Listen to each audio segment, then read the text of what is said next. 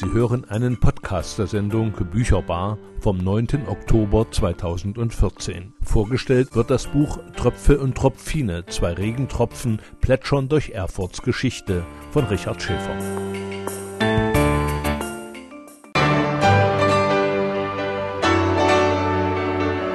Bücherbar, das Autorenmagazin von Radio Funkwerk. Was Thüringen schreibt, liest und hört. Eine Sendung von Richard Schäfer.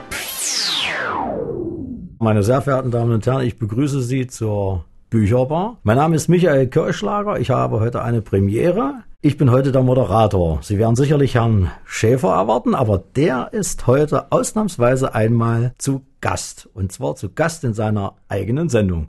Guten Tag, Herr Schäfer. Guten Tag, Herr Kirschlager. Herr Schäfer, ich wollte schon immer mal Radiomoderator werden.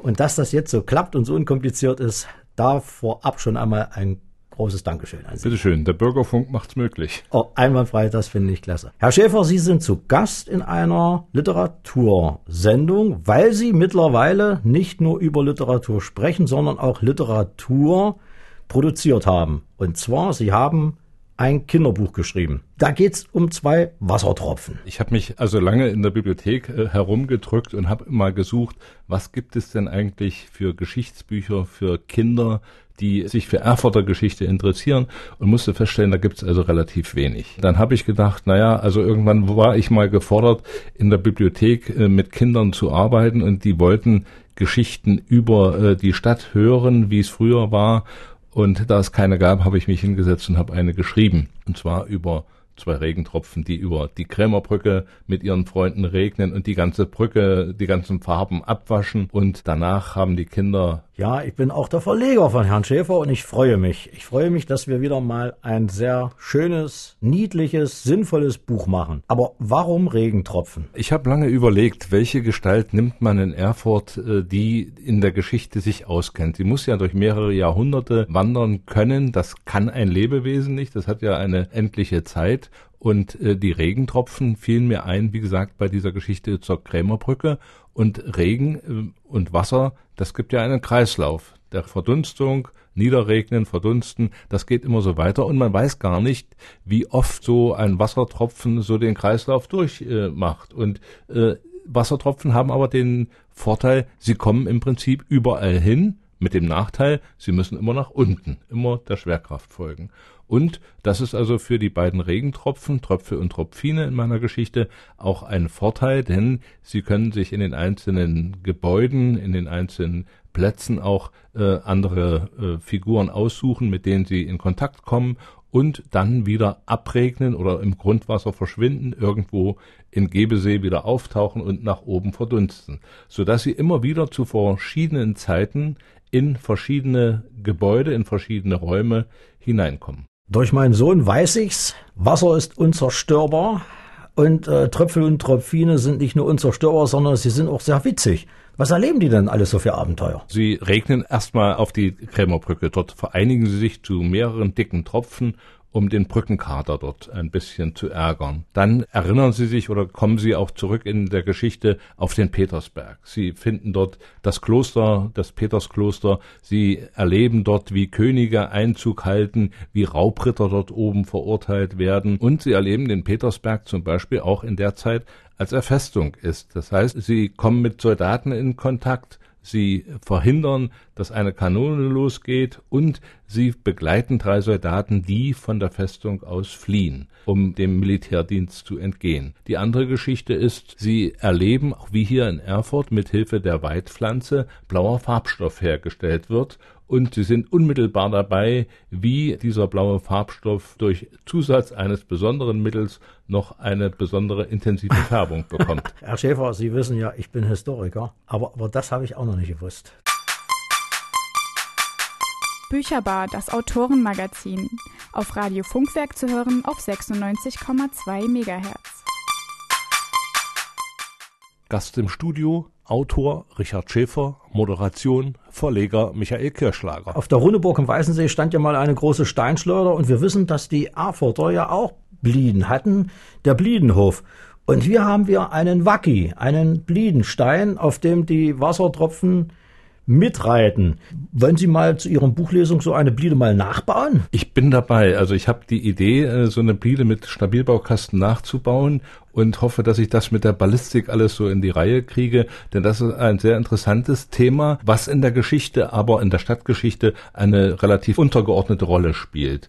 Und es gibt den Bliedenhof in der Glockengasse, sieht man also noch so ein entsprechendes Schild, wo auf die Blieden hingewiesen wird. Und ich habe auch in einer Chronik gefunden, dass die Erfurter sogar im Winter mit ihren Blieden gen Ilmenau gezogen sind, die Blieden dort wieder zusammengesetzt haben vom Schlitten und dort also eine Wasserburg zerstört haben und die Raubritter gefangen genommen haben. Mhm. Also ein sehr interessantes Kapitel und die beiden Regentropfen versuchen auf so einer Bliede mal mitzufliegen. Ja, das ist nicht schlecht. Ähm, die Erfurter waren sehr wackere, tapfere Leute. Ich glaube, die haben im Verbund mit König Rudolf von Habsburg 66 Raubritternester dem Erdboden gleichgemacht mit Blieden. Und wir finden hier und da noch diese Bliedensteine. Ich habe selbst im, äh, im Andreasviertel vor vielen, vielen Jahren mal einen Bliedenstein ausgegraben.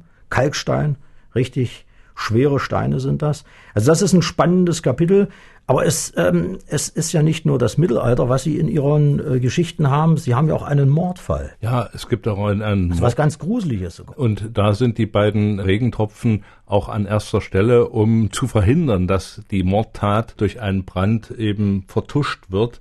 Sie erleben, wie ein Soldat bei seiner Schwägerin einbricht und dort den Schmuck klaut und alles, was da noch zu holen ist. Er bringt erst die Schwägerin um und an, als der Neffe aus der Schule kommt, ist er auch dran und danach will er seine Tat vertuschen und zündet das Haus an. Das gelingt aber nicht. Die beiden Regentropfen vereinigen sich mit all denen, die noch in einer Wasserflasche und einem Becher sind, um die Flamme zu löschen und das gelingt auch. Der Mörder wird gefasst und dann auch hingerichtet. Bücherbar, das Autorenmagazin. Immer am zweiten Donnerstag im Monat ab 18 Uhr.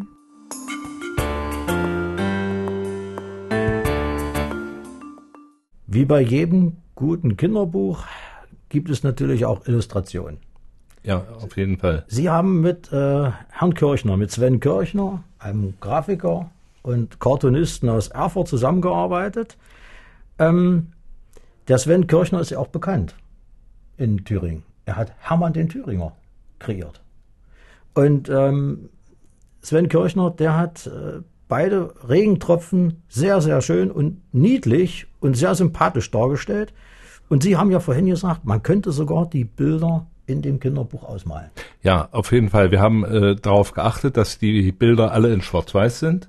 Es gibt also nur auf dem Umschlag ein farbiges äh, Cover, aber im Buch sind alle Bilder schwarz-weiß, sodass also alle Kinder, die da Freude und Lust dran haben, die Glocke, die Gloriosa oder andere äh, Sachen, die Ritter ausmalen können, je nachdem, wie sie Lust und Laune haben, oder sie können auch einfach bestimmte Figuren abmalen, denn die beiden Tropfen kommen also sehr lustig darüber und äh, mit Mimik und Gestik versuchen sie auch mit anderen in Kontakt zu treten, mit Sandstein, mit einem Pliedenstein, äh, mit einem Büchergeist, den sie in der Bibliothek treffen und äh, vielen anderen, die ihnen helfen, auch in die Geschichte der Stadt so einzudringen. Ja. Herr Schäfer, Tröpfel und Tropfine, zwei Regentropfen plätschern durch Erfurts Geschichte. Wann ist es denn soweit? Wann erscheint denn das Buch?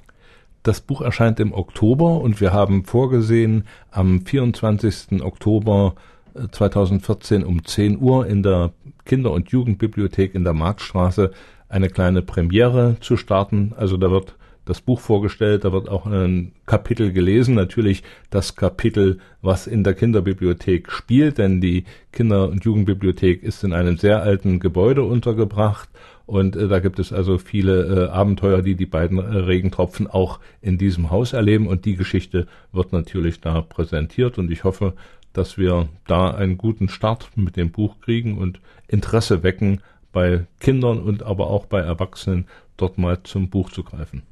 Als Ihr Verleger, Herr Schäfer, kann ich Ihnen verraten, das Buch wird ab Mitte Oktober im Buchhandel erhältlich sein. Wir sind also, wir liegen also sehr gut in der Zeit, vor allen Dingen was jetzt auch Weihnachten anbelangt. Aber wir beide sind ja, wir haben ja beide die gleiche Meinung und die gleiche Einstellung, dass wir daran arbeiten sollten, unsere ganze Gesellschaft, äh, dass Kinder mehr lesen. Das war ja eigentlich auch Ihr Hauptgrund, Ja, auf jeden Fall. sich mit Kinderbüchern und Kinderliteratur zu, zu beschäftigen. Also ich finde, ein Kind, das nicht lesen kann, das ist quasi, oder ein Mensch, der nicht lesen kann, der ist von der Gesellschaft ausgeschlossen.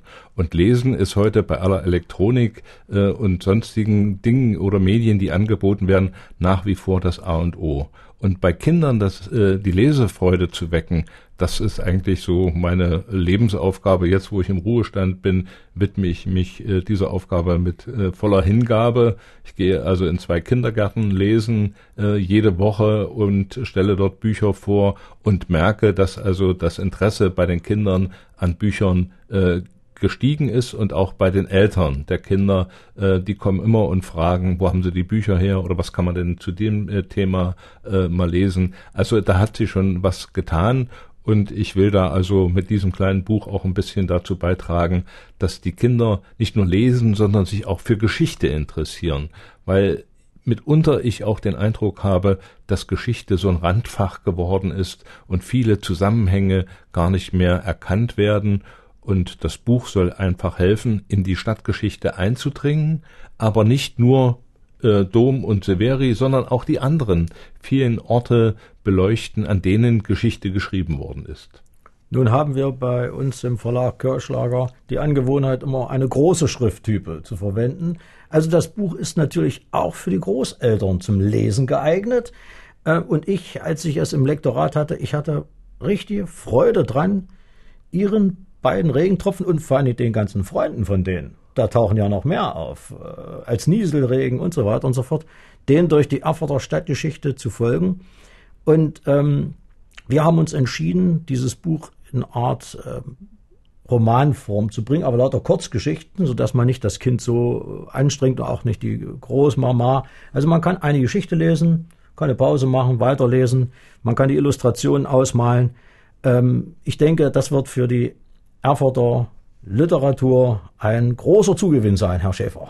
Ich hoffe und wir haben das, wir haben uns ja auch geeinigt, dass wir das Buch nicht chronologisch aufbauen, ja. dass die Tropfen äh, also irgendwann mal hier auftauchen und mal da. Natürlich kommt auch Luther in dem Buch vor. Ja, also in der Lutherdekade muss das ja auch. Und, ja, klar. Äh, und äh, so dass also die Leserinnen und Leser, aber auch die die Eltern und Großeltern merken, Geschichte erlebt man nicht chronologisch, außer in der eigenen Biografie, aber alles andere wird immer wieder mal nachgetragen oder äh, später hineingetragen und so ist das Buch eigentlich aufgebaut. Bücherbar, das Autorenmagazin. Als Podcast zu hören unter www.gew-thüringen.de. Herr Schäfer, ich danke Ihnen, dass Sie Gast in meiner Sendung waren.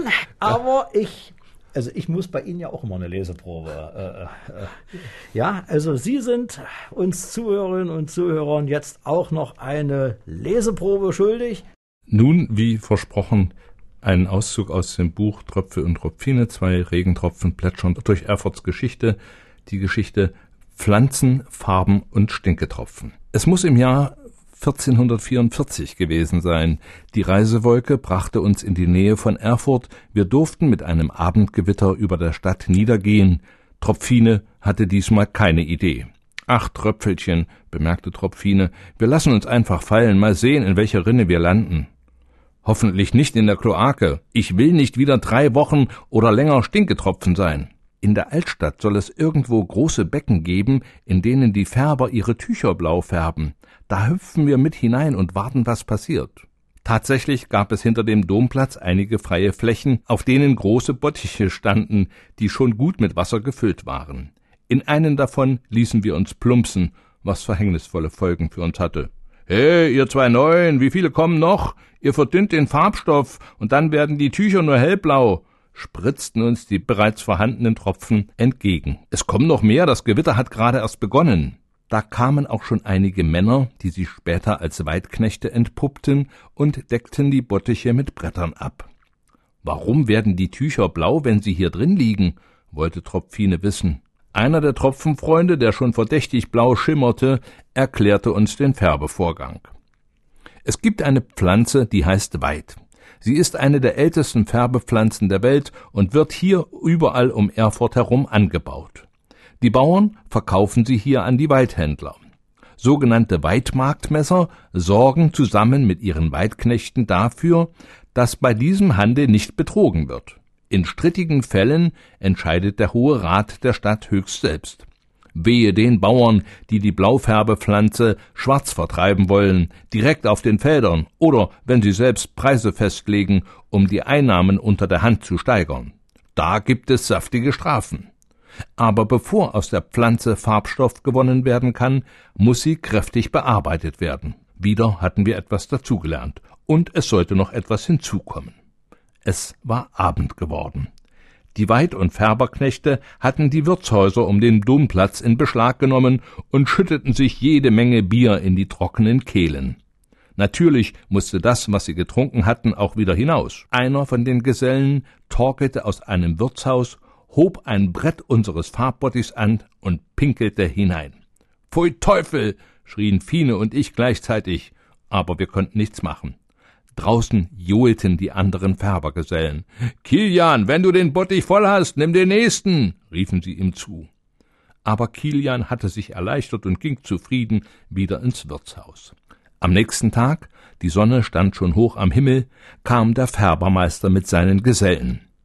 Kilians nächtliche Entleerungsaktion hatte sich herumgesprochen, und der Färbermeister war wütend. Wenn du mir die Farbe verdorben hast, zahlst du für den ganzen Bottich, da geht dein Lohn für diesen und den nächsten Monat drauf, drohte der Meister. Kilian stand blass und gar nicht mehr so mutig neben seinem Herrn und erwartete das Unglück. Der Färbermeister nahm eine Stange, ging von Bottich zu Bottich und fischte ein Tuch nach dem anderen heraus. Die Knechte wrangen die Tücher aus und hängten sie auf eine Leine. Endlich kamen sie auch zu unserem Kübel. So, Kilian, jetzt schlägt dein Stündchen, knurrte der Meister noch einmal. Er angelte aus unserem Bottich ein großes Tuch heraus. Doch was war das? Die Färberleute erschraken und waren überrascht. Ah, schaut euch das an. Die Farbe ist viel dunkler und kräftiger geworden als die anderen. Welches Bier hast du getrunken, Kilian? Äh, es war die Schlunze. Ich habe nur Erfurter Schlunze getrunken, beteuerte der Weidknecht. Heut Abend pinkelt ihr alle hier in diesen Kübel. Ich will doch mal sehen, ob die Färbung wirklich auf den Urin zurückzuführen ist, befahl der Meister schmunzelnd. Er hatte blitzschnell überlegt. Wenn er auf diese einfache Weise bessere Farben herstellen konnte als die anderen, würde sich sein Gewinn verdoppeln, vielleicht sogar verdreifachen. Warten wir den nächsten Tag ab, drohte der Meister dem armen Kilian und seinen Kumpanen. Es schien, dass Kilian vorläufig mit einem blauen Auge davongekommen war. Tropfine und ich hatten uns im Tuch festgekrallt und hingen noch auf der Leine. Die Sonne begann, die ersten von uns zurückzuholen, als ein Weidknecht mit einem Reisigbesen kam und auf die Tücher einschlug. Dadurch kam mehr Sauerstoff an die Tücher, und der Knecht schlug sie grün und blau. Seit dieser Zeit sammelten die Färber in den Wirtshäusern der Stadt in Eimern und Kübeln den Urin der Gäste. Ihr könnt euch vorstellen, wie das in der Stadt gestunken hat, besonders im Sommer. Es stinkt zum Himmel, tuschelten die Leute. Aber die Weidjunker und Färbermeister sind damit stinkreich geworden. Bevor uns die Sonne aus dem Färbebottich holte, fiel mir noch dieser Satz ein. Wenn die Geweitknechte wirbeln, wollene Wäsche wirksam wie Watte im ballenden Wasser.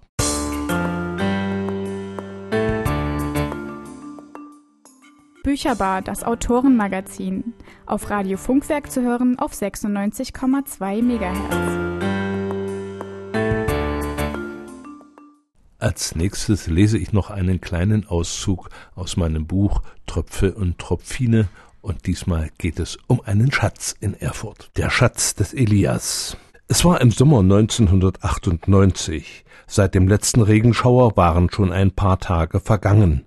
Tropfine und ich waren diesmal Erstregner, suchten uns aber gleich ein schattiges Plätzchen in einem Haus in der Michaelisstraße. Dort waren Bauarbeiter am Werkeln, und in einem ihrer Eimer hatten wir uns versammelt. Über unsere Kannenrandbalance konnten wir das Baugeschehen gut beobachten. In dem Hof war kräftig saniert worden. Es schien, als stünde eine Neueröffnung bevor. Ich habe so ein merkwürdiges Gefühl, dass heute noch etwas passiert, Tröpfelchen, zwitscherte mir Tropfine zu. Was soll denn hier schon passieren? Sieht doch alles wie gut geplant aus. Irgendetwas erinnert mich hier an den Hausgeist Siebenpflug. Weißt du noch? Das war der aus der Marktstraße, der bei Bränden immer die Bücher rettete. Genau der. Mir ist so, als ob er hier herumgeistert. Wie kommst du darauf? Tröpfliges Bauchgefühl. Einer der Bauarbeiter bestieg die kleine Planierraupe, um den Sand an der Treppe noch einmal zu glätten. Da hörte er ein helles metallisches Klingen. Er stoppte die Maschine, stieg aus und bückte sich. In der Hand hielt er eine alte Münze, kratzte sie aus dem Boden, fand dabei noch eine und noch eine und war ganz verwundert. Er rief seine Kollegen, und nun hatte alle das Ausgrabungsfieber gepackt. Sie fanden unter der Treppe eingewickelt in ein Tuch 30 Kilogramm Gold und Silber in Form von Münzen, Barren, Gefäßen und sonstigen Dingen. Sie haben den Schatz des Elias entdeckt, rief mir Tropfine zu. Das konnte gut sein, denn seinerzeit hatte Siebenpflug so etwas angedeutet. Was machen wir jetzt mit den Münzen? rätselten die Bauarbeiter. Sie sollten sicher untergebracht werden, am besten in einem Tresor. Im Museum für Ur- und Frühgeschichte in Weimar gibt es einen. Da bringen wir den Schatz hin. Soweit ein Auszug aus einer Geschichte aus meinem Buch Tröpfel und Tropfine und den jüdischen Schatz könnt ihr in der alten Synagoge in Erfurt tatsächlich anschauen. Bücherbar, das Autorenmagazin, stellt neue Thüringer Literatur vor. Sie haben, Herr Schäfer, Sie haben auch noch jetzt schon wieder neue Pläne. Sie sind eingeladen zum Bachadvent mit mir zusammen eine Lesung zu machen. Aber ich äh, muss darauf bestehen, dass das irgendwas mit Arnstedt zu tun hat. Tröpfel auf Abwägen? Tröpfel auf Abwägen könnte sein. Vielleicht tröpfelt er auch in einen Bach hinein. Also äh, ich bin dabei, äh, Arnstädter Geschichte zu studieren, die also auch sehr interessant ist und vielleicht so ein bisschen abseits. Aber Erfurt, äh, nee, Arnstadt ist die älteste Stadt in Thüringen. Ne? Und äh, da gibt es eine ganze Reihe von Dingen, die interessant sind und die man aufarbeiten kann. Und ich bin jetzt dabei, ja, mich in die Arnstädter Geschichte hineinzulesen und äh, dem Bach da ein paar Tropfen Geschichte aus dem Pelz zu locken. Aber Sie wissen schon, dass die Erfurter mit ihren Blieden 13.42 Uhr schon mal die Arnstädter belagert haben. Ja, und die sind da böse abgefertigt Richtig. worden. Richtig. Und äh, seitdem haben sich die Erfurter wohl nicht wieder, außer beim Fußball, äh, nach Arnstadt getraut. Auf jeden Fall war da Ruhe. Das hat mich also auch erstaunt, Ja. dass da so, also so eine, eine entscheidende Schlacht hat da gereicht. Oder die Mauern waren zu hoch, heißt es in einer ja, Chronik. ja, die Mauern ja, waren zu hoch und zu fest der Arnstädter, dass die Erfurter wieder abgezogen Die, sind. die Arnstädter, die brauen zu gutes Bier. Die Bürger waren alle so gut genährt, dass die Erfurter da wenig Erfolg hatte, die Mauern zu durchdringen. Das ist natürlich auch ein schönes Stichwort. Arnstädter Geschichte, Tröpfel.